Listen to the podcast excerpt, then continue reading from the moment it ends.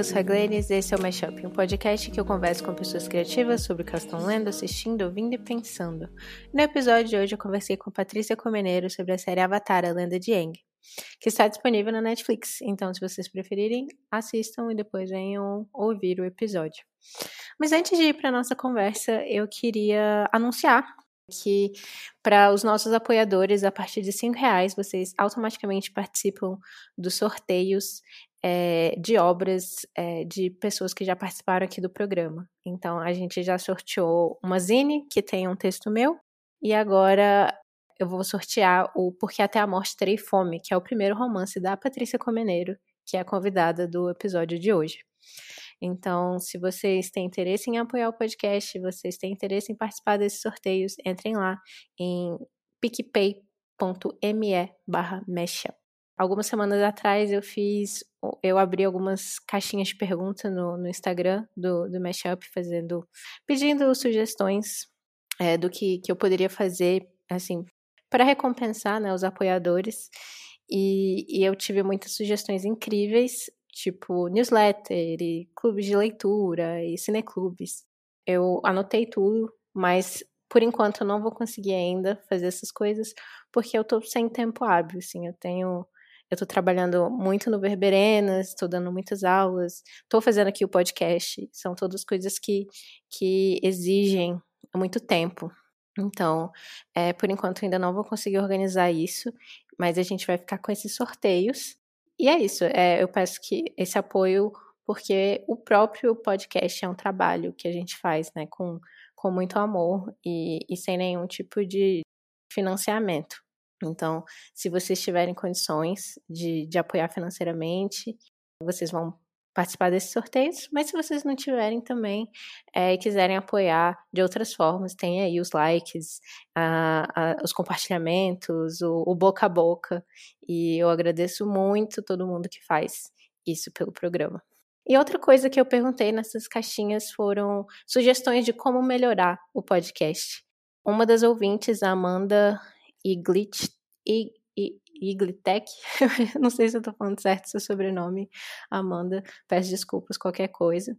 É, ela falou que gosta muito do programa, mas que às vezes ela sente falta de certa, certa introdução a alguns tópicos. Então, por exemplo, como é que você é, entra no, nesse mundo né, do, do, do cinema por um viés menos branco, estadunidense, europeu, etc. E aí eu achei uma sugestão ótima e eu pensei em fazer algumas introduções a, a, esses assuntos nas introduções. Então, hoje eu queria falar um pouquinho sobre como acompanhar o cinema brasileiro contemporâneo, né? Então, além de é, seguir o Mashup e ficar de olho quando eu falo sobre cinema brasileiro contemporâneo, é, tem alguns perfis que eu acho que são legais de, de ficar de olho. Então, no Twitter tem a Carol Almeida, é, que é a Carol Types, que é uma curadora e crítica de cinema brasileira, e ela é bastante incrível. Ela já participou aqui do programa, a gente falou de Bacurau. Ela está sempre falando sobre os festivais que estão acontecendo, os filmes que ela considera importantes, e eu acho o, o perfil dela no Twitter realmente muito precioso, assim, para quem quer acompanhar. Tem também a Jana Oliveira, Oficine, que é o Fórum Itinerante de Cinema Negro. Então, a, a Jana é uma das maiores pesquisadoras de cinema, cinemas negros brasileiros e africanos. Ela tem um trabalho bem, bem importante, então recomendo acompanhar o que, que ela está fazendo por aí também. É, tem a revista Cinética, que é, que é uma revista de crítica de cinema que é, traz bastante coisas, é, o que está acontecendo, os festivais. É, recomendo também o Cine Limite, que é um perfil que tem como, como, como objetivo, né, é, introduzir o cinema brasileiro ao mundo. Então eles têm é, eles têm muitas matérias em português e inglês, né, sobre cinema brasileiro. É, e recomendo também é, assistir agora que está acontecendo tudo online, né, os festivais que estão acontecendo. Então Cachoeira Doc é um festival que eu acho muito legal, muito interessante acompanhar. É a Mostra Tiradentes uh, e o a Janela, que é um festival de, de Recife, de cinema internacional. E aí não é só cinema brasileiro. É, e por último, vou deixar vocês com uma recomendação que só vai valer por essa semana, porque é uma mostra que está acontecendo agora e acaba dia 30 de abril, em que, é, que foi organizada pelo Eduardo Valente, que é um curador, diretor de, de festivais brasileiro bastante importante. É, e ele organizou essa mostra, que são é, 10 dez críticos e curadores esco escolheram filmes da última década, da década de 10, né, de 2010 a 2020, do cinema brasileiro que eles acham importantes. Então tem, tem texto é, e, e, seleção de filmes pela Carol Almeida, que eu comentei sobre ela agora, é, e por outros e por outros críticos é, que estão bem é, envolvidos assim com a produção é, de cinema brasileiro que está acontecendo tem essas pequenas seleções, cada, cada, cada curador e, e, crítico selecionou alguns longas e curtas e eles escreveram textos também que acompanham essa curadoria que eles fizeram. Então é uma forma de, de é, vocês assistirem aos filmes, mas também ter ali é, um, um, um, texto base para ajudar a entender por que, que aqueles filmes são interessantes e, e, talvez procurar outras coisas né, dos diretores que foram selecionados, não só daqueles filmes, mas outros filmes deles. Então, é, eu acho que é, uma, que é uma boa introdução. Então, tem ali um, um uma boa é, como fala, um bom sumário, assim, da, da, da, dos últimos dez anos do cinema brasileiro. Então, eu acho que, que é um bom lugar por onde começar, assim. Então é isso. É, espero que essa seja uma introdução legal para vocês de como acompanhar o cinema brasileiro independente, contemporâneo. E é isso. Vamos para o episódio?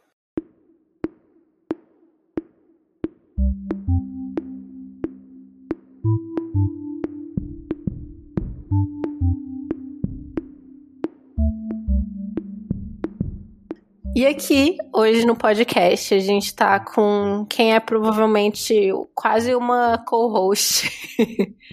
é, eu acho que ela já participou pelo menos umas cinco vezes do podcast, porque teve os dois episódios normais, teve participação nos episódios especiais de, de, de final de ano, de festival. Então, cá estamos novamente, eu e Paty Comeneiro Yay! Nossa, eu tinha até esquecido mesmo desses episódios especiais, cara, realmente. Uau! Sim, muitas participações. E eu falo sempre de você aqui, né? Tipo assim. pra quem. Sim, eu adoro.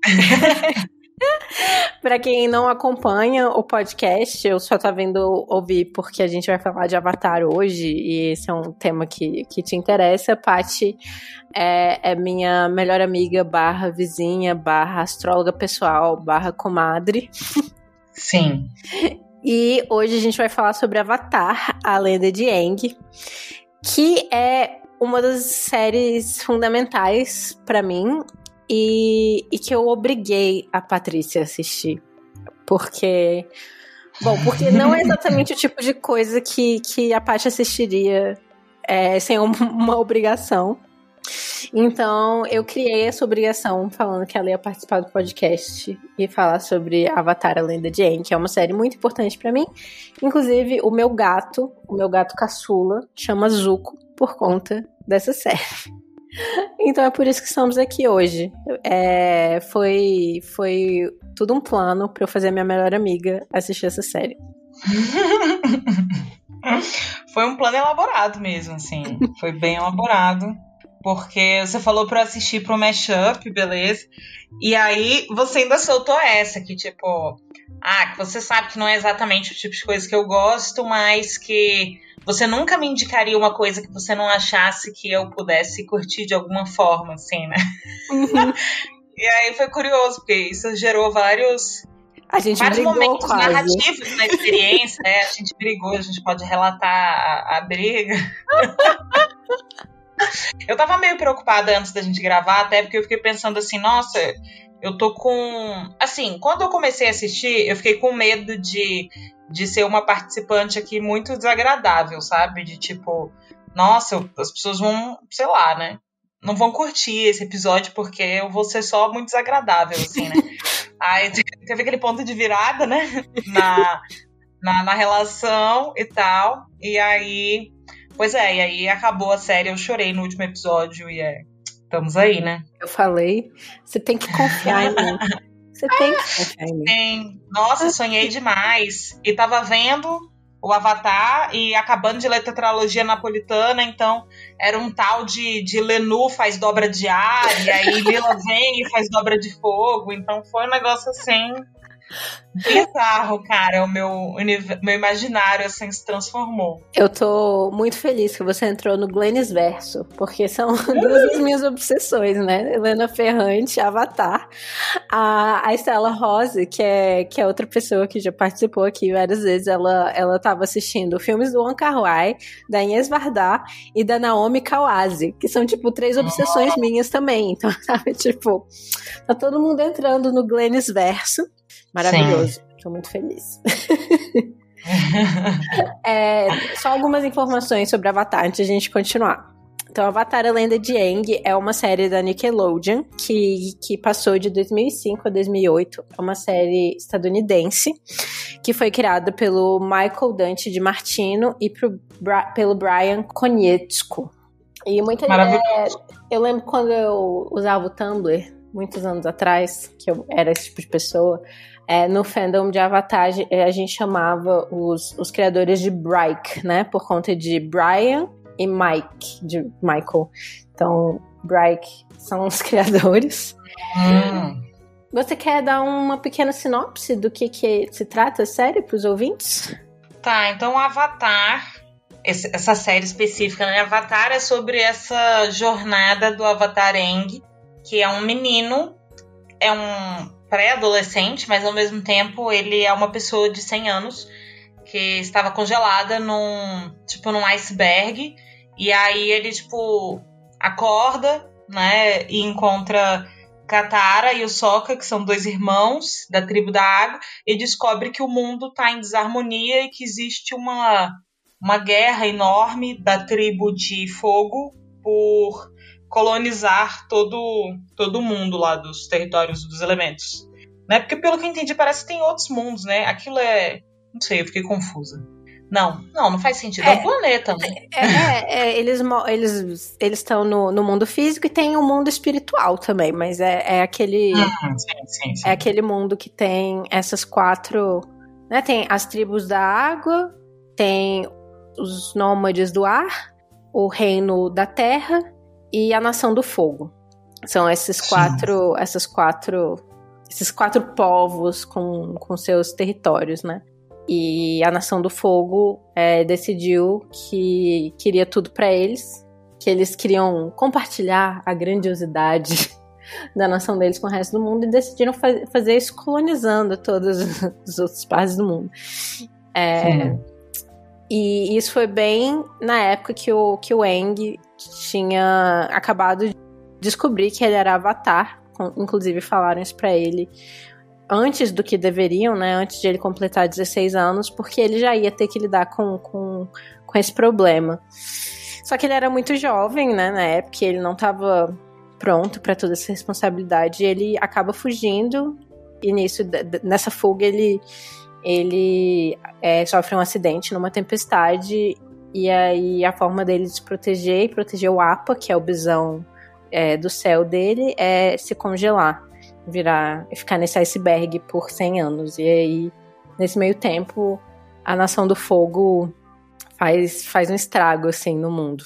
E o Avatar é esse cara, né, que domina os quatro elementos. Então, ele é, tipo, o ser mais poderoso, né, do mundo. E ele é, tipo, um ser que é, reencarna sempre para manter o equilíbrio do mundo. Sim. E cada vez que ele reencarna, ele reencarna na, no, no ciclo avatar, né? Então o ciclo avatar começa com a água, aí da água é, vai para a terra, da terra vai para o fogo e fo do fogo vai para o ar. Então, é, antes do Eng, o último avatar foi um avatar do fogo, que foi o, o avatar Roku. E a, e a próxima Avatar é a Korra, né? Que, que é da série que veio depois. Então, essa série fez muito sucesso. Então, tem, tem quadrinhos, tem outra série. Teve o filme de live action, que é muito ruim. dirigido uhum. pelo M. Night Shyamalan. Eu sempre falo o nome dele errado. Eu acho que é isso. E aí, é. eu tinha algum. É, você tem mais alguma coisa para acrescentar antes de a gente entrar na conversa de fato? Não, acho que é isso mesmo. A gente pode então falar sobre, sobre a sua experiência com a primeira temporada e a nossa briga sobre essa Podemos. série. Você quer contar? tá, é, vai me complementando qualquer coisa então. Tá bom. É, então, comecei a assistir, né? E, e aí é isso, né? não tinha, não tinha esse costume de ver animação. Quando eu vejo, eu vejo coisas assim, né? Do, do estúdio Ghibli, que é mais adulto mesmo, assim, né? E aí. Então, na verdade, assim, eu não curto muito produtos é, pro público infantil. É, é, eu acho que é isso, talvez. Não sei, né? A gente, a gente tem várias teorias, na verdade, né? Do que pode ser, mas não. acho que começou nisso, aí eu achei muito infantil. E aí, principalmente o Soka, que é o irmão da Katara, ele me incomodou demais. E aí é, é curioso, porque eu tenho até que. Eu tenho um eu tenho um ponto de virada com soca também aqui, eu até anotei pra gente falar mais E assim, porque eu acho que eu entro em contato com muitas pessoas que são, sei lá, né, viciadas nesse universo assim mais nipônico, né, ou que é, sei lá, assim, sabe, pessoas que fazem vozes, sabe, não não conseguem operar numa conversa com a própria voz, assim, sabe? Fazem voz de personagem. E para mim, esse personagem, que eu desconheço que personagem que a pessoa tava imitando, sei lá o quê, né? É, para mim era o Soca, assim, sabe? Era tipo umas coisas. Ah, não, vai, tudo bem, eu vou dizer para você então o que a gente vai fazer. Tipo assim, nossa, aquilo me incomodava tanto, tanto, tanto. E aí eu fui vendo os primeiros episódios super confusa. E aí foi crescendo um negócio dentro de mim do tipo, cara, por que, que a Glennis quer que eu veja isso, velho? É insuportável, uma tortura. o que, que tá acontecendo? Ai, amiga. Aí, aí, como é que foi que, que o negócio estourou mesmo? Cara, eu acho que você tinha pedido pra eu assistir um. Não, você tinha falado de um filme que você tinha curtido muito, que tinha se conectado muito com você, porque se conecta com a sua experiência da adolescência, que foi o Moxie.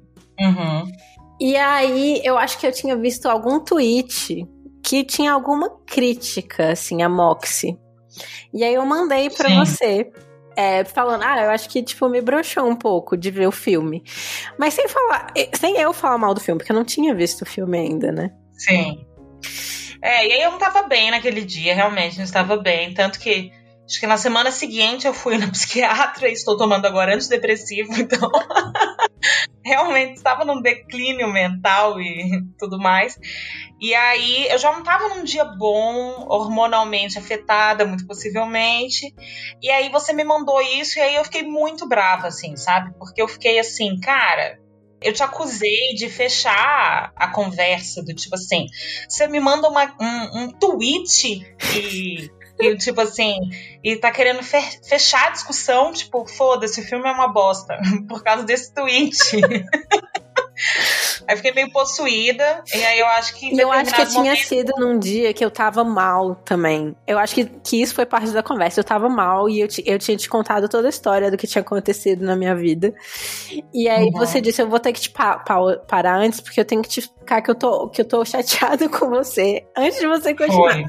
Então foi tipo, muitas emoções fortes juntas, assim. E aí, uma das coisas que você falou foi sobre isso, sobre você estar tá vendo Avatar e, e, você não entender como eu não te entendi o suficiente para tipo, tipo, te recomendar uma série que claramente era tão. É, aqui você ia ser tão uhum. aversa, assim, né? Ah, esse foi o núcleo do negócio. Aí eu tive que reconhecer que realmente eu deixei a minha. Acho que minha, as dores da minha criança interior, né? Que se sentiu invisibilizada muito tempo na vida, assim, né? Por falarem mais alto como se. Tipo aquela coisa que a gente tinha quando era adolescente, né? De. Ah, essa música é minha, né? Essa música é tudo pra mim. Aí vem alguém e fala, ah, essa é minha música com meu namorado. E você fica, não, não, essa não é sua música com seu namorado. Sua. Morra, né? Essa é minha música, ela descreve minha alma. Tipo, como assim você vai tirar isso de mim, assim, sabe? E aí eu acho que, tipo, bateu um negócio assim, meio como se fosse né, os nossos gostos, eles são essa, essa fina proteção. É, parte da nossa identidade, né? Tipo. É, e aí, tipo, se você me recomenda algo que não tem nada a ver comigo, então você não me enxerga. Tipo, bateu assim uma. Sim. Uma e, dor assim. E o fato de eu, de eu te mandar uma crítica sobre um filme que eu não tinha visto ainda era também uma crítica a você, sendo que não era. Sim, pois é, cara. Aí eu, eu tive que concluir. eu falei, olha, eu estou completamente errada nessa briga. Você está completamente certa. É... E é isso, peço desculpa, mas é, devo reconhecer que eu sou uma pessoa intensa, então pode ser que a gente não consiga, né, fechar plenamente esse tipo de parênteses, assim, na, na nossa relação, assim, e outras coisas surjam nesse sentido, né? Sim. Mas no final das contas, eu assisti o Moxie. e, e eu entendi o, o que que te tocou tanto no filme. E eu entendi a crítica também que foi feita ao filme. É, eu, eu sinto que eu ainda não consegui assistir o filme de forma super objetiva, porque eu assisti no dia da briga. E uhum. como tem umas questões também no filme de briga entre melhores amigas, eu fiquei muito uhum. mexida e chorei muito, assim, por conta da nossa briga.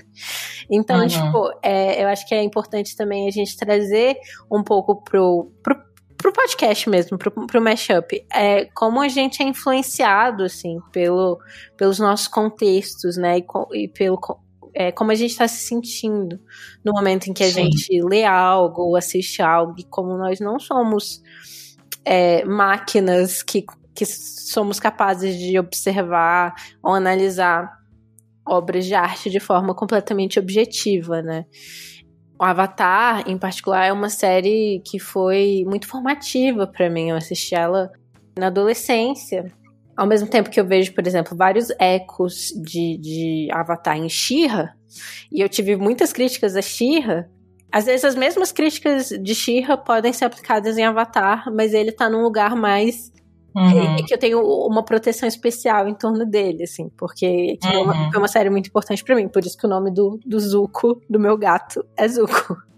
Uhum. É, e aí eu acho que é isso, eu acho que é importante quando a gente pensa em, em podcasts, ou em vídeos, ou em textos que tem esse viés crítico, que eles sempre partem de uma pessoa, e que a pessoa carrega com ela, assim, uma, uma série de é uma bagagem, assim, que faz ela enxergar aquilo de determinada forma. E acho que até essa coisa de que nada é verdade absoluta, né? Também me remete um pouco aquele texto da Audre Lorde do, do usos do, do, é. do erótico também, né? De que, cara, se a gente não fizer a crítica também nesse lugar do sentir profundo, né? Que esse mix do sensorial com o sentimento e tal. Velho, acho que só cai nesse lugar, assim, um pouco um pouco ultrapassado, né? Um pouco convencional, assim, do que do que uma academia mais racionalista acha que está conseguindo fazer, né, em termos de crítica, assim, né, de um, é, é um pensamento um afastamento e objetividade hipermasculino, assim, sei lá. Que é um pensamento bastante ocidental, né, também. Uma das coisas que eu falei no último episódio, na introdução, foi sobre opacidade, né, que é outra forma de pensar também sobre sobre sobre outras experiências, né? Sobre outras subjetividades e como vão ter coisas que a gente simplesmente não vai conseguir acessar. Uhum. E isso não deve nos impedir de, de respeitar essas outras subjetividades e, e de respeitar até esse não entender, sabe? Eu acho que o, quando a gente parte do princípio que as experiências vão ser diferentes e que cada um vai, vai encontrar, no sentido, você é um corpo e a obra é um corpo e vocês vão se encontrar cada encontro uhum. vai ser diferente, eu acho que isso conversa também com essas formas de pensar que são decoloniais, para usar a palavra da moda, né? Uhum. Que sai um pouco dessa, dessa ideia da academia, do universal, do objetivo, que vem sempre uhum. de um uhum. lugar, na verdade, de, de um olhar que não é universal, que é sempre o, o olhar branco, hétero, é, patriarcal, né? Sim. Que, que é, é uma coisa que, que sempre volta, né? Tipo, é, essa discussão do, do, do que, que é objetivo, o que, que é racional. Eu, eu, sempre penso nos meus pais, assim, as brigas que eles, que eles tinham quando eu era criança e, e da minha mãe, sei lá, de se descabelando e meu pai é, falando, viu, não dá para conversar com você desse jeito, porque você é, uhum. você está gritando e, e, se colocando como, como essa figura racional, a voz da razão, uhum. assim, sabe? Passivo-agressivozão, assim. É, e tipo, como se, como se não se afetar pelas coisas desse a uhum. ele é, um ponto de razão. vista mais válido. É, exatamente, desse a ele razão. Uhum. Então, é isso. Eu acho que o, esse podcast é muito é, da política do vamos nos afetar pelas coisas, mas também tipo, entender de onde, de onde está vindo, assim, né? É, Sim. Mas então é isso, foi um grande preâmbulo. mas eu é, acho que... eu acho que foi. Acho que o primeir, a primeira temporada é mais infantil mesmo, né? E aí foi mais difícil para eu engolir, assim, realmente não, não combina muito com, com as coisas que eu curto mesmo, assim. Mas aí depois, depois os personagens eles são mais desenvolvidos, né? E aí até o próprio Acho Soca. que da amizade, né? Desenvolve... O Soca melhora muito. Sim. Muito. E assim, eu sinto que o meu grande ponto de virada. Não foi o ponto de virada com o Soca, na verdade. Eu tava de boa com o Soca. Acho que a partir do momento em que ele reflete sobre o machismo dele lá com as guerreiras, né? Guerreiros Kyoshi, eu amo. Kyoshi, isso. Aí que foi muito legal, eu já fiquei, ah, ele não é, não é assim tão, tão besta quanto ele aparenta, né? Mas teve um momento muito massa, que foi aquele episódio que, que ele vai treinar na uhum. casa de um mestre, e aí o pessoal fica sozinho. Aham, uhum, que ele vira espadachim. Sim. Nossa, e aí, tipo, a galera fica tentando fazer piada, e aí não consegue, e aí o dia deles fica super entediante, e eles ficam esperando o Soca voltar, uhum. porque eles não sabem. Não sabem mais, tipo, como interagir, como ficar de boa e tal. E aí eu fiquei, nossa, o Soca tem um lugar muito importante no grupo, né? Porque ele. Todo mundo é muito sério ali todo mundo é muito é mais para rígido, né? E até o Eng, que não é uma pessoa tão séria, ele também não é ele não é integrador, né, como o Soca. Então Sim. que o Soca era tipo fundamental ali pro Ele é a maionese. Sim, cara, isso é muito doido, né, cara? Isso eu acho muito louco assim mesmo. É, e era uma coisa importante de a gente perceber e dele perceber também, porque isso vem num episódio bem da crise existencial dele, né? Porque é, ele tá com três dobradores super poderosos. Ele tá com a Katara, irmã dele, que é uma mestre, uhum. é uma mestre dobradora da água, o Avatar. É, e a, a Toph, que é uma puta dobradora de terra. E ele sente que o que, que ele tem a acrescentar, né? Uhum. E, e, a gente descobre que ele tem muito junto Sim. com ele. É bem legal esse episódio, eu gosto bastante Sim. também. Eu sempre... É fascinante mesmo. Porque acho que é um pouco aquela coisa assim do. Também que eu acho que comentei com vocês sobre os palhaços do circo, né? Que foi uma parada que eu nunca entendi. Uhum. Tipo, para que palhaço no circo? Nunca entendi. E aí, o meu terapeuta que mexe com circo e tal, ele falou que o, não dá para você ficar o tempo inteiro com no, nos virtuose, né? Nos, nos. Como é que é que chama o pessoal que faz. A, é, que pula, salto, que faz os, os acrobatas. Os acrobatas, o cuspidor de fogo, sabe? Tipo assim, que são, são os momentos. Né? De tipo, de perder. De perder assim, o ar, né? Uhum. O palhaço é pra você conseguir respirar, né? Pra trazer equilíbrio, pra. Senão é só intensidade, intensidade, intensidade a apresentação, né? E aí, tipo, ninguém aguenta aí tudo é banalizado, né? Até o intenso é banalizado, assim, sabe? Sim. E aí eu acho bem interessante isso, cara, porque é isso, ele é o palhaço, assim. Ele tem a, a coisa tática também, né? Inteligência, ele tem ali um senso de liderança que a gente vai.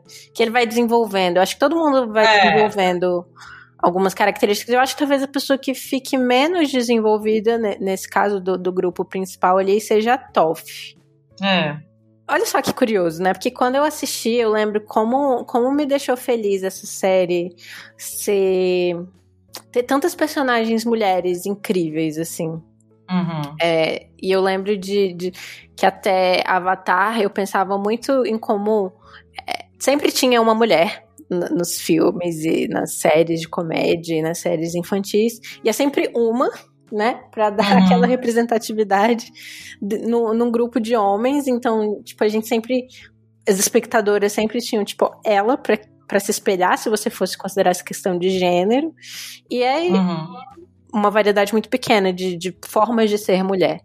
E eu acho que, a, que quando eu assisti Avatar, eu fiquei muito encantada com quantas mulheres tinham, como todas elas é, tinham formas muito diferentes de, de existir no mundo, assim. Mas hoje em dia eu tenho uma visão um pouco mais crítica, assim. Apesar de eu achar que tem muitas personagens femininas incríveis, eu acho que elas ficam um pouco subdesenvolvidas, assim, em relação aos personagens masculinos. É, eu acho o arco narrativo do Zuko é, primoroso, assim. Eu acho que a forma como ele foi escrito é realmente incrível, assim, tipo. Então, na primeira temporada, a gente descobre, né, que por que, que ele tá caçando o Avatar. E não é aquela coisa, estou do lado da, da Nação do Fogo, tipo, uhum. independente uhum. do que acontecer, ele, inclusive salva o Avatar de outro, de outro comandante, né, o Jal.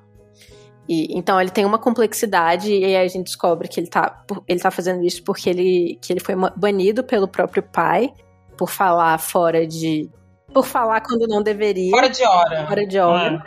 E aí foi banido, e a única forma de ele voltar para casa, né?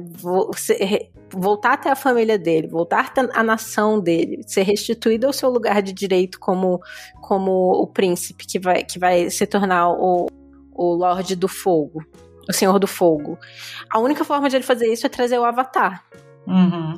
Então, faz sentido, né? É, é, essa, essa busca dele. E, e aí na segunda temporada é, é a grande crise existencial, né? O que, que eu tô fazendo? Não tem como, eu não vou conseguir. E aí ele tenta levar outra vida. E até o momento mais pro final da temporada que ele fala: Não, é, é, é isso, né? Eu vou levar minha vida é, aqui em Bacincê, que é uma terra do. É uma cidade do, do Reino da Terra. E, e aí o tio dele é, tem, é, consegue abrir uma, uma loja de chá e eles decidem ficar ali e ele tá é, em paz com isso. Ele, ele até tem um momento de, de tipo, o tio dele não reconhece assim, a, a, o bom humor dele. Uhum. E, aí, e aí aparece a oportunidade, né, dele voltar para casa, porque a irmã dele é, diz que, que ele pode voltar e eles conseguem, entre aspas, matar o Eng. Eles acham que matam o Eng. E aí, e aí ele volta pro, pro, pra Nação do Fogo.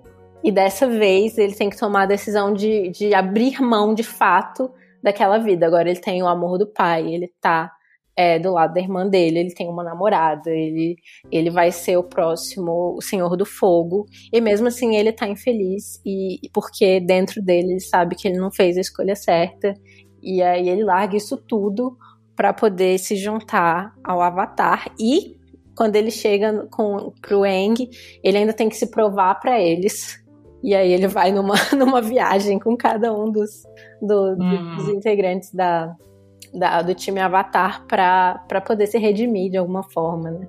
E virar o, o professor de dobra de fogo do Eng.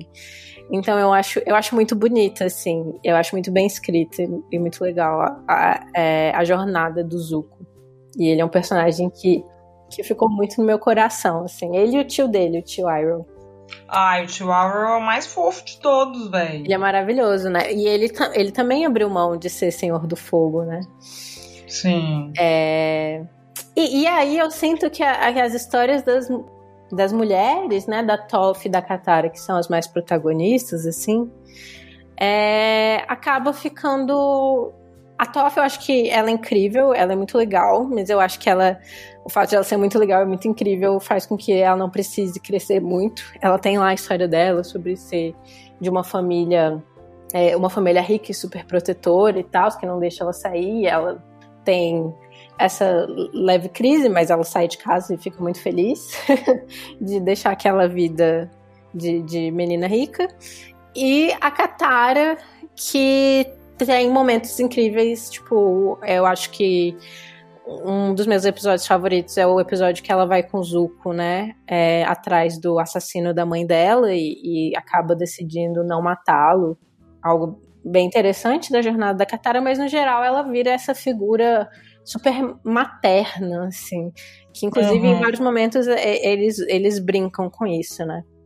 É. E, e aí tem outras figuras femininas interessantes, por exemplo, a Tylee, a May, é, mas é isso, elas são bem. É, são personagens relativamente pequenos. A Suki, né, que é a namorada do, do, do Soca, ela é só incrível. E aí, tipo, é, eu sinto que é, talvez tenha isso de um momento em que não tinham personagens é, femininas tipo, incríveis. Elas eram sempre, tipo, donzelas indefesas. Então vamos fazer essas personagens super que lutam e são maravilhosas, não precisam de um homem. E, e acabam que, que elas, elas falta um pouco de, de complexidade, profundidade delas, porque elas não têm muitas falhas, assim. É. E, e aí a primeira namorada do, do Soca, que é que vira a lua, que se sacrifica. tipo. É, uhum. é, é, isso, é, é, aí é isso. É, eu acho que é uma série que, pra época dela, ali, de 2005, com, considerando as outras séries de animação saíam na época, eu acho que ela é bem à frente do tempo dela. Mas hoje, olhando com, com olhos de 2021, eu sinto que tem um pouco a desejar, assim. E, e eu fico, inclusive, muito incomodada com o final da Katara ser, ser tipo, o prêmio do Avatar. Uhum. Terminar a série com um beijo entre eles, assim. É, me deixa profundamente incomodada. É, eu tava até compartilhando com. Eu tava terminando de, de, reassistir a série, né? E aí ontem eu mandei. ontem ou anteontem eu mandei foto para você, Paty, com o momento em que o, o, o Eng quase morre no final da segunda temporada. E aí a Katara pega ele nos braços, assim. E é uma imagem uhum. que remete claramente a Pietá, né? Que é a imagem da, de Maria segurando o corpo de Jesus Cristo. E aí volta essa ideia de, de da, da, da Katara como mãe do Eng. Então, é, e do Eng é, nessa obsessão com, a, com, essa figura. Em determinado momento também ele quase não consegue é, liberar os chakras dele porque ele não consegue se desapegar dela. Enfim, é. É, me incomoda esse, esse arco romântico dos dois. Assim, eu não gosto de, de, de do fato de, de a mulher ser tipo como um prêmio pro herói que conseguiu salvar o mundo, saca? Pois é, cara, talvez seja um pouco aquilo que a que a Celine Siamar fala sobre, né, é, escrever e com, esse desafio de escrever personagens femininas dentro do universo patriarcal e tal, e o fato de que a gente não pode simplesmente é, dar liberdade, né, dar liberdade, sei lá, e poder para as mulheres, entendeu, de uma forma artificial. Uhum né? Porque isso seria um abismo com a realidade, né? Então, não, não sei lá, experiência não, não levaria para lugar nenhum, assim, sabe? E às vezes eu sinto que essas personagens muito, cara, meio injetadas de testosterona, né? Quase que assim, copia e cola uma versão feminina aqui do, do, do cara herói, só que a gente sabe menos sobre a vida delas, né? Elas têm um arco de personagem menos desenvolvido. Na real, aquele. Eu não tinha pensado nisso, olha que doido, porque eu sempre também fico super atenta às personagens femininas, que também é uma, é uma obsessão. E, cara, eu nem nossa, nem bateu em mim, assim, nem foi uma questão, assim, nem fiquei. Mas eu acho que a série compensa de outras formas. Eu acho que essa é uma coisa até que a Sim. Arya Rita falou. Eu não sei se você ouviu esse episódio, mas a gente conversou sobre a viagem de Hiro. E uma das coisas que ela falou que ela gosta muito dos personagens masculinos do, de, de Avatar. E isso eu acho realmente que, que a série é bastante revolucionária, assim. E eu acho que é uma coisa que, uhum. que a gente precisa prestar atenção, né? Tipo, que não, a questão não é só de representatividade, vamos colocar mais mulheres, mas, tipo, a qualidade dos personagens, inclusive dos personagens masculinos também. Então, tipo, uhum. eu acho que o, tanto o Eng quanto o Sokka e, e e o Zuko, eles, eles apresentam. E o, o tio Iro, nossa, uhum. o tio Iro, não sei como fala em português, depois eu tenho que ouvir a série em português.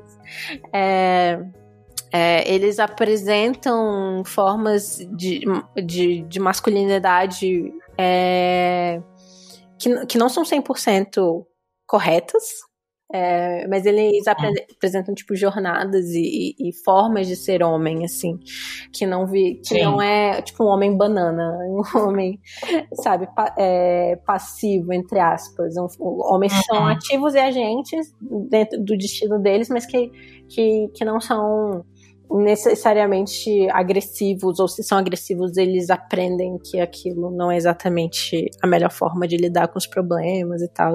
Eu gosto muito da, da, do, do, arco do, do Zuko quando ele, ele perde um pouco da dobra de fogo, porque ele fica, nossa, agora eu não tenho uhum. mais raiva e não tenho mais ódio, tipo, alimentando a minha dobra. E aí ele tem que. E aí ele tem que to, em toda uma viagem com Eng para descobrir, tipo, que o, a origem do fogo, né, não é só a raiva, mas também a própria vida, né? Ah, eu acho muito legal esse episódio. Eu amo. Uhum. Eu acho que isso volta para a questão do, do Senhor do Fogo, né, do pai do Zuko, que eu acho ele é um personagem muito interessante, assim. É, eu até perguntei pro Fábio, assim, que ele já tinha visto anos atrás, né? O, o, o Senhor do Fogo, ele tem um, um, arco de personagem, ele também se transforma, ele descobre algo sobre si mesmo. Ele ficou, cara, acho que não, não, não é. lembro. e ele realmente, assim, né? Ele é, ele é um mauzão, e aí quando a gente conhece ele melhor, né? Mas no final, você vê que ele é mauzão mesmo, é isso aí, o bicho é, é cabeça dura e é isso, sabe? Tipo, e aí eu fico pensando assim, né? Pra além dessa questão do bem e do mal, né? Tipo assim, eu vejo que, tipo, ele é um personagem cabeça dura. Uhum. Tipo, tem crenças muito rígidas sobre a realidade, sobre o lugar dele no mundo, sobre os privilégios dele, né? Sobre o fato de que ele tem direito a exercer a força dele no mundo, né? Que para mim podia ser, sei lá, meu avô, uhum. né? Sim, podia ser representação do meu avô só. Um cara poderoso que exerceu os privilégios dele no mundo, entendeu? E a coisa toda, né, tanto do Zuko quanto do Eng, de cara, como é que você lida com uma pessoa que, tipo, eles se esforçam tanto, né, para tentar dialogar com ele, para ver o lado bom, porque eles mesmos estão nessa jornada, né? Sim. De descobrir o lado, assim, as potências escondidas deles, de se entender melhor, né? De, tipo, ir, ir além do que aparentemente eles acreditam, né? Sei lá, tipo. Mas, cara, eles. É, é o, o, desafio maior é isso, né? Parece que entrar em contato com essa pessoa que ela não vai ela não vai se transformar assim. Sim. E aí, cara, eu não sei, assim, sabe? Porque isso acontece em muitas séries. Me dá a sensação de que. É, muito assim, né? Quando tem essa temática de heróis e vilões, uhum. né? Parece que tem sempre esse momento, assim, que você vai encontrar essa essência do mal, né? E a pessoa, ela não consegue. Ela não consegue ver além daquilo e é isso mesmo, sabe? E aí eu fiquei, eu fiquei pensando assim, bem nesse sentido, cara, isso não, isso não é a essência do mal, você é só, tipo, uma pessoa de pensamento rígido e que é isso, acredita que merece tudo, sabe? Sim. E, cara, o, o quão foda, assim, né? É pro Zuko, é para você, tipo, rever o seu lugar de origem, né? Sim, o Zuko passa é. por toda uma jornada que ele, ele, ele, ele primeiro nesse, nessa história de ser banido, além de caçar o avatar, né? Que é toda uma questão, ele, ele acaba vivendo é, em boa parte do tempo na, no, no reino da terra e vendo como a guerra afetou aquelas pessoas, como as pessoas veem a, a nação do fogo, como ele seria visto, né? E uhum. então a, a, visão de mundo dele é muito desafiada na terceira temporada, que é a, a temporada que é mais focada no fogo, é, a gente vê uma hora que o Eng vai pra escola, né? E, e aí a gente vê o que aquelas crianças estavam aprendendo na escola e como eles estavam sendo doutrinados, uhum. assim, né? Tipo, então como foi foda, assim, pro Zuko sair desse, desse tipo de pensamento. E o, o pai dele nunca foi desafiado com essas questões, né? Tipo, pra ele essa não faz parte da história dele, né? É só conquista. Só somos é. os maiores do mundo. Pois é, cara. É doido, né, amiga? Porque, cara, eu fico pensando assim.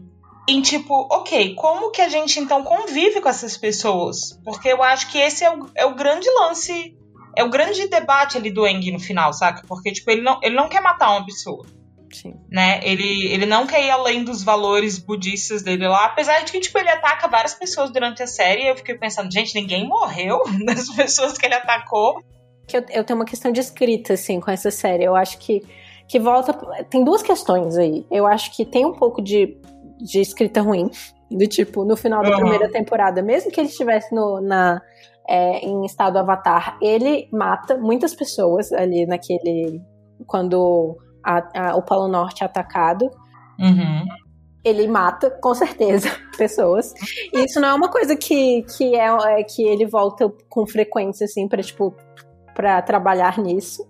E aí, no uhum. final, de repente, ah, não posso matar esse cara porque não, não mato nenhuma mosca, saca? Eu, tipo, uhum. eu entendo é, a série trazer isso, mas ao mesmo tempo eu acho que traz um, um, pouco do conflito, que eu acho que é uma questão dessa série, que, que, que, apesar de eu gostar muito, eu acho que ela tem o um problema de ser uma série estadunidense, com valores uhum. ocidentais, mesmo que seja é, uma série é, inspirada, né, por, por, pela, pelo anime, por culturas outras, né? Então tem ali uma, uma influência forte japonesa e chinesa na construção ali do mundo, do, principalmente das da nação do fogo e da nação e, e, do reino da terra. Os inuís foram inspiração para as tribos, tribos da água. Os, os, os mongóis foram foram os budistas mongóis, eu acho, foram inspiração para os nômades do ar. É, uhum. Mas ainda é uma série estadunidense, né? Ainda é uma jornada do herói, assim, bem clássica uhum. em vários sentidos. Tem até a recusa da, do, do chamado da aventura, né? O Eng uhum. ficou 100 anos preso no iceberg. A recusa ele... de 100 anos. É, porque ele se recusou, né? Então, é, inclusive, Paty, como professora de roteiro, você pode falar um pouquinho sobre a jornada do herói e como é, o Avatar se, se encaixa? Hum.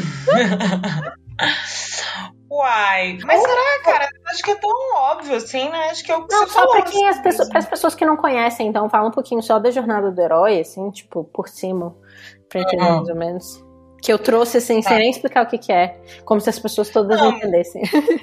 Ah, então o Joseph Campbell ele foi um antropólogo que estudou várias narrativas, até a história de Jesus, né? E meio que chegou a uma conclusão de que todas essas, essas grandes histórias orais que foram sendo repetidas, né? É, e essas primeiras histórias escritas e tal, elas seguiam um mesmo modelo de contar a história em torno desse herói, né?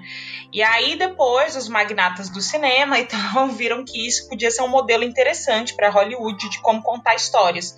E aí basicamente a jornada do herói é você tem um protagonista que não necessariamente precisa ser um herói, né? Nesse sentido que a gente está falando aqui, né? Do Avatar e tal, pode ser uma pessoa comum e tal, se as suas histórias passam numa situação comum é, que tá numa vida. Tá, primeiro apresenta-se ele na vida comum dele, ou seja, tipo, como é que é a rotina dele, quais são os problemas dele, quais são as características dele. E aí, normalmente, essa pessoa é interrompida em sua normalidade com um convite à aventura, que é um conflito que o atinge, né? Algo que muda, né? Algo insólito que muda a vida dele para sempre. Não tem como ele, ele tipo fingir que aquilo não está acontecendo, é algo ignorável. Só que aí a primeira atitude que esse protagonista tem diante disso é recusar o chamado, que eu acho um fato fundamental dentro de narrativa, porque humaniza o personagem, né? Uhum. Mostra que ele ainda não tá pronto para assumir tudo aquilo, né? Para se tornar quem ele precisa se tornar e tal, né? Os heróis nunca nascem prontos, né? Eles, tipo, se tornam é, à medida que fazem, né? Uhum. E aí depois, normalmente ele encontra com um mestre né? Alguém que o convence de que o caminho é aquele mesmo, que ele tem que fazer aquilo, blá blá blá. E aí ele aceita, né? E vai para a aventura, né? Atravessa o umbral, começa a aventura, normalmente sai de casa, né? Sai do espaço conhecido, vai para o mundo, vive várias situações, desafios, até o clímax, né? Aprovação máxima, em que você fica assim, gente, ou vai ou racha, mas assim, é ou vai ou racha tudo, assim, não, não tem muitos meio termos. E aí, beleza, ele tem a recompensa dele e o retorno transformado para casa, né? Em que ele consegue voltar para casa, mas ele não é mais o mesmo. Ele foi profundamente modificado pela aventura. Sim.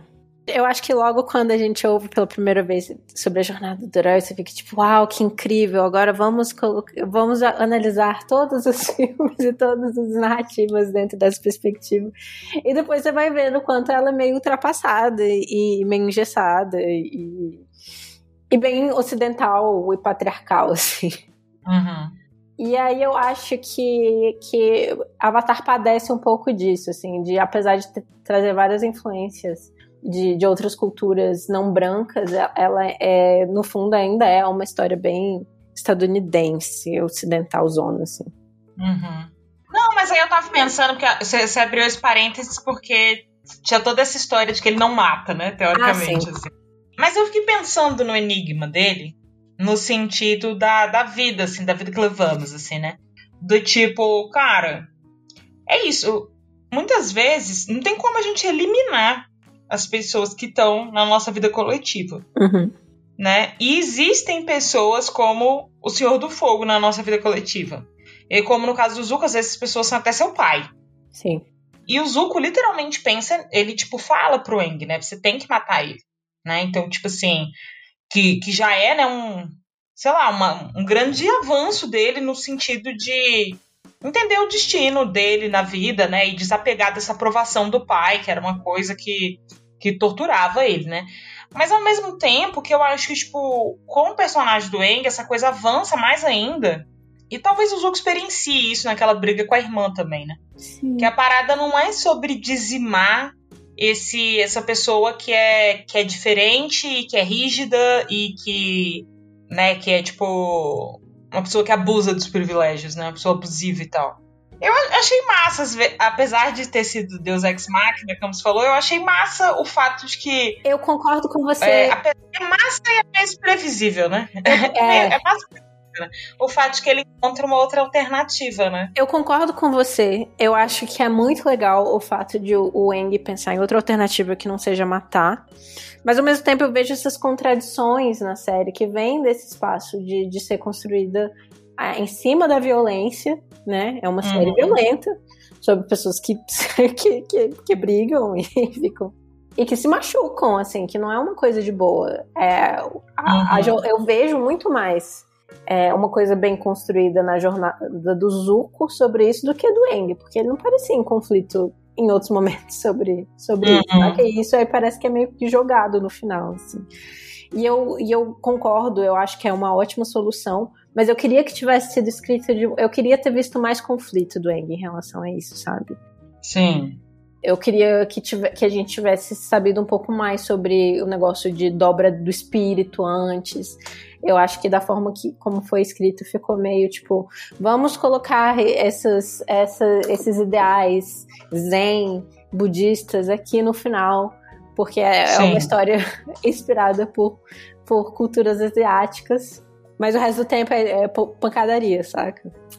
Sim. Tem umas outras coisinhas plantadas também. Eu também acho a coisa do do, do, do Soca de repente ser um cara que que é o estrategista e que tem algo a contribuir com isso, eu achei meio do nada, assim, sabe? Eu tipo. Eu acho que achei, cara. disso. Ele queria ser assim desde o início. Eu acho que ele nem sempre foi não, assim. Até, falou, até, o, até o plot romântico, né? Você me falou antes, assim, que tipo, ah, porque né, o Wang tem, um, tem uma queda pela Katara. Eu fiquei, sério? tipo assim, eu não vi sabe? Só quando explicitou o negócio eu fiquei, gente. Falta muito, falta muita atenção erótica eu sinto nos personagens, principalmente, principalmente o personagem do Eng e da Katara, assim. Para mim esse, esse relacionamento aí é uma coisa que não faz o menor sentido. Sim. E eu, pessoalmente, assim, eu vou, vou me entregar aqui, que, tipo, eu tenho o, o meu chip, que é Zutara. É totalmente Zukatara. É, mas eu entendo também é, as pessoas que não gostam, mas eu, independente de, de, de eu chipar Zuko e Katara, eu acho que Katara e Aang é uma coisa que, tipo, vai contra vários dos meus princípios. mas, amiga, sabe o que eu fico pensando? Tipo, o fato de. O Zuko também, ele é daquele jeito que ele é com a Katara com todo mundo né? Então, assim, não é como se tivesse desenvolvido não, uma tensão não, erótica. Tem, tem, não, eu sinto que tem uma coisa a mais com, com os dois, mas isso pode ser coisa da minha cabeça de shipper. Não, a gente não precisa entrar nisso. Não, mas sabe o que eu acho? Eu acho que tem uma coisa ali, real, que é essa construção do cara indisponível emocionalmente e torturado e de sad boy, que é uma parada desenvolvida em muitos filmes, histórias, blá blá blá, como algo pra gente almejar e querer, tipo, curar esse cara. Mas eu, isso, tipo, eu não é sinto que a Katara faz isso, nem que ela tenta fazer isso. Assim, ela tenta literalmente curar a, a, a cicatriz dele, né? Não, sim, mas a gente, a gente, é, espectador, fica, sobra com essa função, entendeu? Será? Mas eu sinto que ele faz muito esse uhum. caminho sozinho. Eu acho que é muito bem feito, por isso que eu gosto tanto. Não, ele faz, ele faz, mas assim, aí a gente mas fica... a gente queria, né? A gente queria que eu, eu entendo. Não fala mal do seu afilhado. O Zuko tá aqui, inclusive. Jamais, mãe, mas eu adoro o Zuko. Eu adoro o Zuko, mas ele é muito sad boy, é, é muito, engraçado. É, é, é, uma piada. Eu, inclusive, eu amo. Tem dois episódios que eu acho incríveis de, é, em termos de escrita, agora falando bem da escrita da série. Tem dois episódios fillers que eu acho incríveis. Um é o Conto de Basensei, que tem, tipo, várias historinhas, né? E aí tem a historinha do Chihiro, que é ele ajudando pessoas, na, tipo, na cidade, no caminho dele. E aí a gente descobre que no final ele tá indo fazer, tipo, um rito de, de luto pelo filho dele. E aí ele canta a música Eu Sempre Choro nesse episódio, Litros. E, e, o episódio que eles vão assistir a peça sobre a vida deles. E eles são super zoados na série. E são dois episódios que não avançam a trama, né? Que, que não uhum. colocam a história pra frente, mas são. Mas é, não são episódios que, que eu jogaria fora, assim, e que são que não trazem que não trazem nada, que não acrescentam nada. Eles, acrescentam, é, eles podem não acrescentar em termos de trama, mas eles acrescentam em termos de, de, de nuance, complexidade dos personagens. E, e, e aí o, o episódio do, da peça eu acho muito engraçado, porque é, é como eles são é, viram caricaturas deles mesmos e eles tendo contato com, com como eles são vistos e é quase uhum. um, uma uma autocrítica também né do, do, dos criadores da série de como olha como esses uhum. personagens são meio, meio idiotas assim não pois é eu adorei esses episódios também e eu acho que até eles deram uma uma aliviada ali né porque tava no meio de, um, de uns episódios bem bem rock and roll, assim, tava meio pesado o negócio. É. Coisa que eu acho que não precisou tanto na primeira temporada, porque a primeira temporada é bem mais leve, né? É, bem mais leve. É. Inclusive tem um momento que o, que o Eng ele fala, ah, a gente vai pra esse, pra esse, pra esse, pra esse lugar. E aí eles ficam tipo, por quê? Eles falam, porque aqui eu tenho que brincar disso, e ali eu tenho que brincar daquilo. É, tipo, claramente. Hum. É, ele ainda não tá vendo que, que o pau vai comer, que ele precisa Sim. aprender tipo, todas as dobras e virar o avatar. Parece que nada é muito urgente, assim, na primeira. É meio hehehe. Sim. Estamos brincando de, de ser avatar, assim. Sim. Mas a terceira temporada é incrível, né? Sim, cara. Nossa, demais. Não, vai só melhorando a série, assim, né? Vai. E é engraçado, né? Porque acho que essa ideia de melhor, né? De novo, voltando àquela ideia, né? De quem fala e tal, né? Também também me faz pensar bastante, né? Por que, que a gente gosta de coisas mais tensas, mais, de temas mais adultos também? Uhum. Por que, que a gente quer ver os personagens sofrerem e aí chama isso de uau, desenvolver complexidade aqui. Olha aí, amiga. Tipo... Acho que isso é uma questão para você, então, porque eu gosto desde Assim, eu gosto mais da terceira temporada. Acho a terceira temporada incrível. Mas eu gosto desde o início. e eu, eu, eu ainda sou uma adulta que assiste desenho de criança. E, e, tipo, tô de boa com o fato de serem desenhos para as crianças. Não foram feitos para mim, assim, sabe? E fico feliz de eu poder assistir também. E, tipo, eu gosto disso, de tipo, nem tudo é feito pra gente, sabe? É, uhum. Eu acho que tem, tem muita essa discussão dentro da, de, de uma cultura também afro afro-brasileira e afro-estadunidense, afro né? Do tipo, cara, isso aqui não foi feito para vocês. É, tipo, sei lá, a música da Beyoncé uhum. não foi uhum. feita para mim. E isso não me impede de apreciá-la e eu não vou ficar ofendido pelo fato de, de ela não ter feito isso pra mim, sabe? Uhum. Eu fico feliz de, de poder compartilhar disso de alguma forma, de poder observar isso de, de outra perspectiva e de, de, tipo, a minha opinião não ser a que mais importa. É, uhum. Mas eu também tenho opiniões e se alguém quiser ouvi-las, a gente pode a gente pode compartilhar e tal, sabe? É, cara, eu acho que acho que realmente o meu núcleo nervoso foi se afetar, entrar, ter entrado em contato com pessoas super caricatas e meio presas na infância. E, e é isso, e realmente não saber lidar com isso, assim, para mim é tipo o Senhor do Fogo, só que tipo assim, um adulto que insiste em ser criança e quer impor isso sobre todo mundo e é isso, você tem que me aceitar do jeito que eu sou, tipo, ah! Calma, amiga. Que inferno! eu, eu não tenho filhos, sabe? Eu praticamente não interajo com crianças, entendeu? Tipo assim. É difícil. Mas passou, passou a primeira temporada de Avatar, ficou mais adulta. Eu acho que rola uma coisa meio Harry Potter, porque como os livros de Harry Potter, tipo, eles foram sendo feitos de acordo cada livro era uma idade do Harry, né? E os livros foram. Nossa, mas eu mais... adoro o primeiro filme, é o meu preferido. Sério? Mas, uhum. mas a linguagem, os acontecimentos, tudo vai ficando mais complexo e mais adulto com, com o passar do, do tempo, né? É porque eu acho que no Harry Potter eles não são tão bobos. Uhum. É porque tem um negócio de desenho animado mesmo, bem, bem bobinho na primeira temporada mesmo. Mas é isso também, eu acho que é, eles são nos apresentados como arquétipos logo no início, depois eles vão virando mais personagens. Inclusive, a gente falou um pouco da Azula, que para mim talvez seja a personagem é, mulher mais interessante, mais complexa, assim, em termos de, de uhum. arco narrativo é, em Sim. Avatar. Pois é, e o final dela ali, né? Aquele é... enlouquecimento, cara. Eu acho tenso, Eu achei aquilo assim. tão pesado. Pois é, cara. É tipo. Eu achei pesadíssimo. Eu achei. Eu achei nível. Como é que é aquele.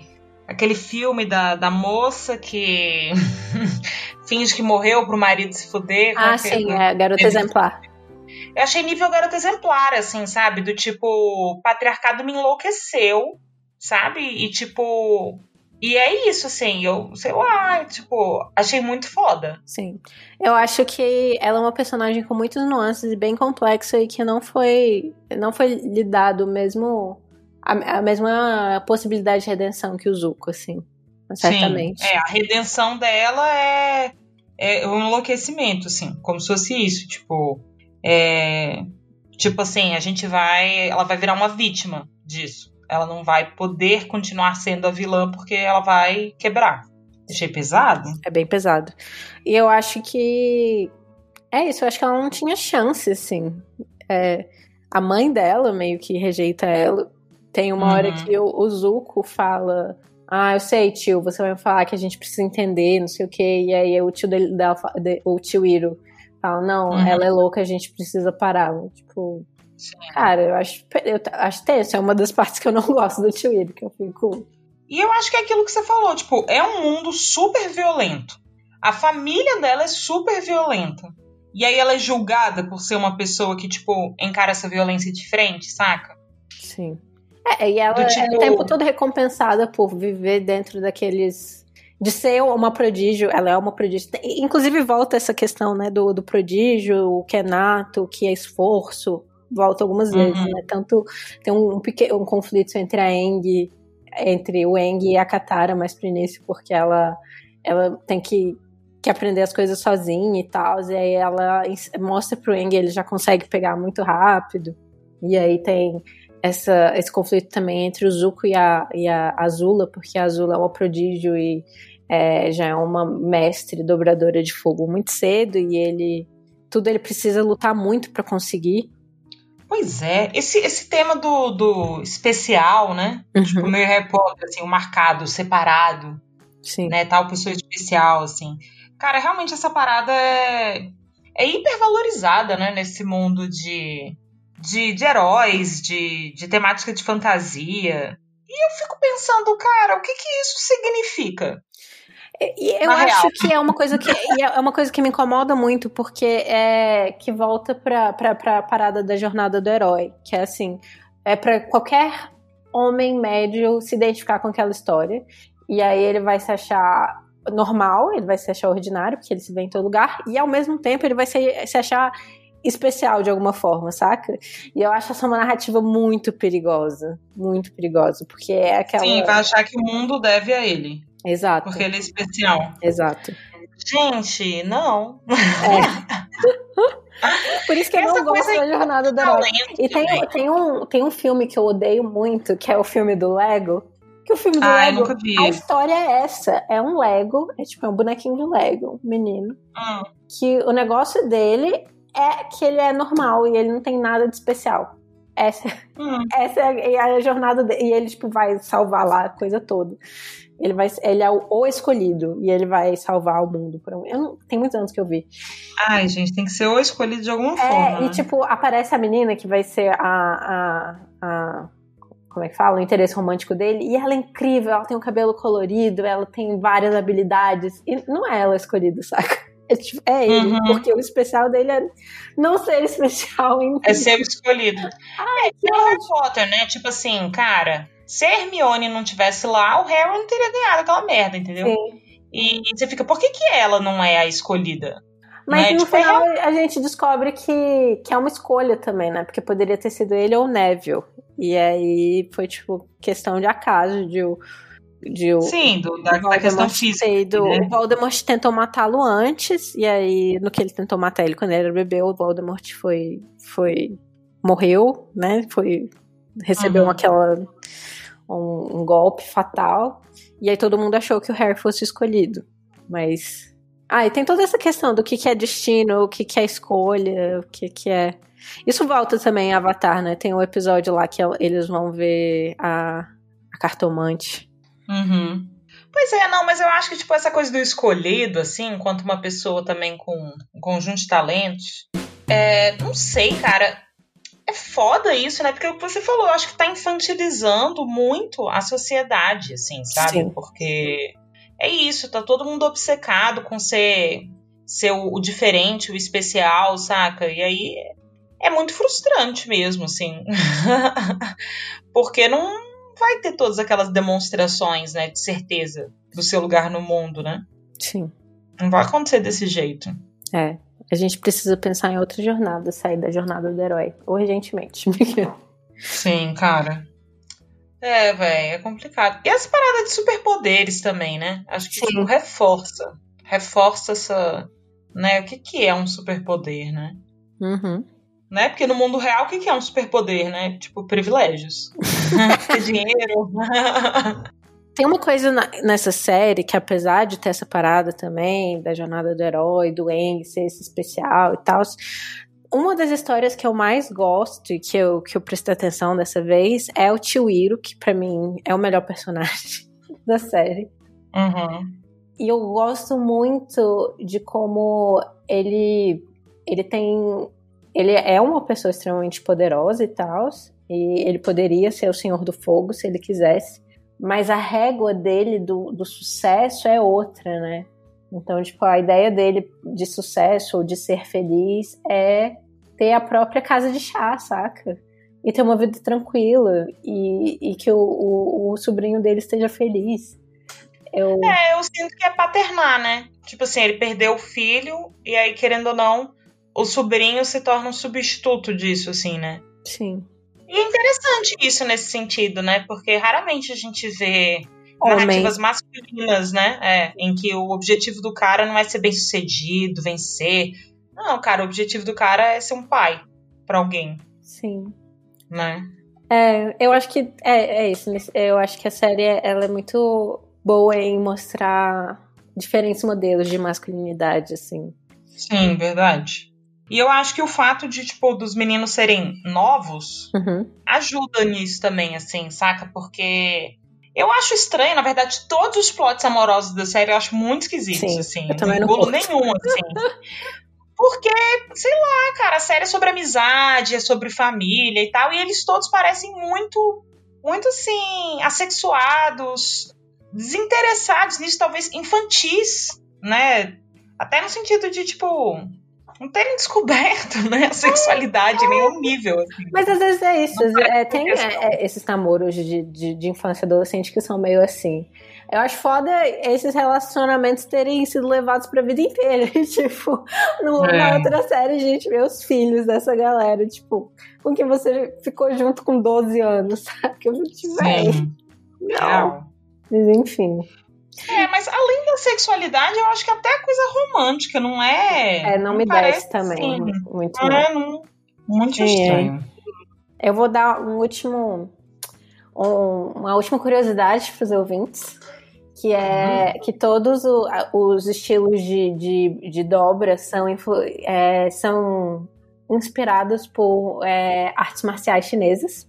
Então, o, a dobra de, de água é, é, é, foi influenciada pelo Tai Chi, uhum. a, o, a dobra de, de terra pelo Hungar, é, o, a dobra de, de fogo pelo. É, eu não sei como fala em português, peraí, deixa eu descobrir. É, Baxiulan, ou Shaolin uhum. do Norte. E. Deixa eu ver o que mais. E Bagua é, foi, é a, a arte que, que inspirou o, a dobra do, do ar.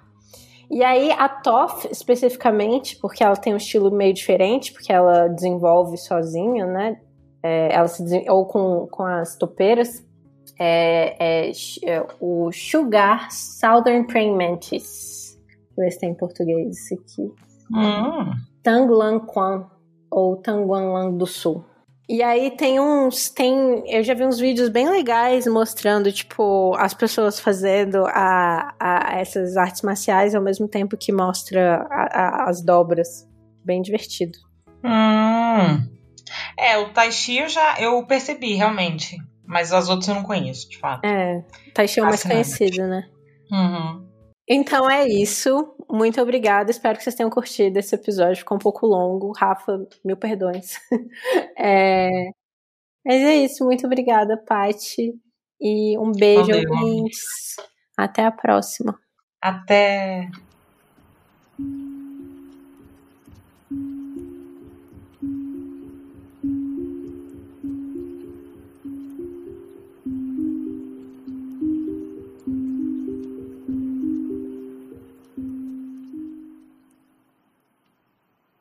O Mashup foi criado e é produzido por mim, Glennis Cardoso, editado pelo Rafael de Paula e nossas músicas são do In Love with the Ghost e Então Bear. Nós estamos disponíveis nas redes sociais, no Instagram como mesh.up e no Twitter como mesh_up. Eu sou Glennis AV, tanto no Twitter quanto no Instagram.